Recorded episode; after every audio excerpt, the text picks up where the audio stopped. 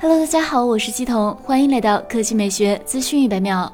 苹果宣布。将于北京时间四月二十一日凌晨一点以线上方式举办新品发布会。如无意外，这次将推出新款 iPad。本次发布会邀请函的主题是“踏青而来”，一个仿佛是画笔手绘的苹果 logo。类似的创意，去年九月也用过。那次发布了新款的 iPad Air。苹果春季发布会不像九月的秋季 iPhone 发布会那样规律，时间、产品、发布方式每年都不太一样。从目前的迹象来看，这次发布会应该至少有两款新品，一是新款的 iPad Pro。可能升级 A 十四系列衍生版处理器，比如 A 十四 X 或者是 A 十四 Z，提升 GPU 图形性能。同时，在 iPad 产品线上首次加入 5G，还有望配备 Mini LED 屏幕，显示效果更好，能耗更低，但可能仅限12.9英寸。二是 iPad Mini 六，这条线已经两年没更新了，每次变化幅度也不大，这次可能会从7.9英寸屏幕稍微扩大到8.0英寸，屏占比也更大，并升级处理器，但整体风格基本不变，比如 Home 键、Touch ID 指纹识别、Lightning 接口。另外，传闻许久的 AirTag 防丢追踪器也许终于要来了，这个比硬币略大的。圆形金属片产品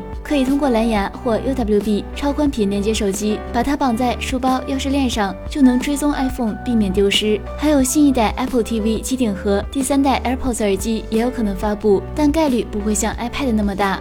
好了，以上就是本期科技美学资讯一百秒的全部内容，我们明天再见。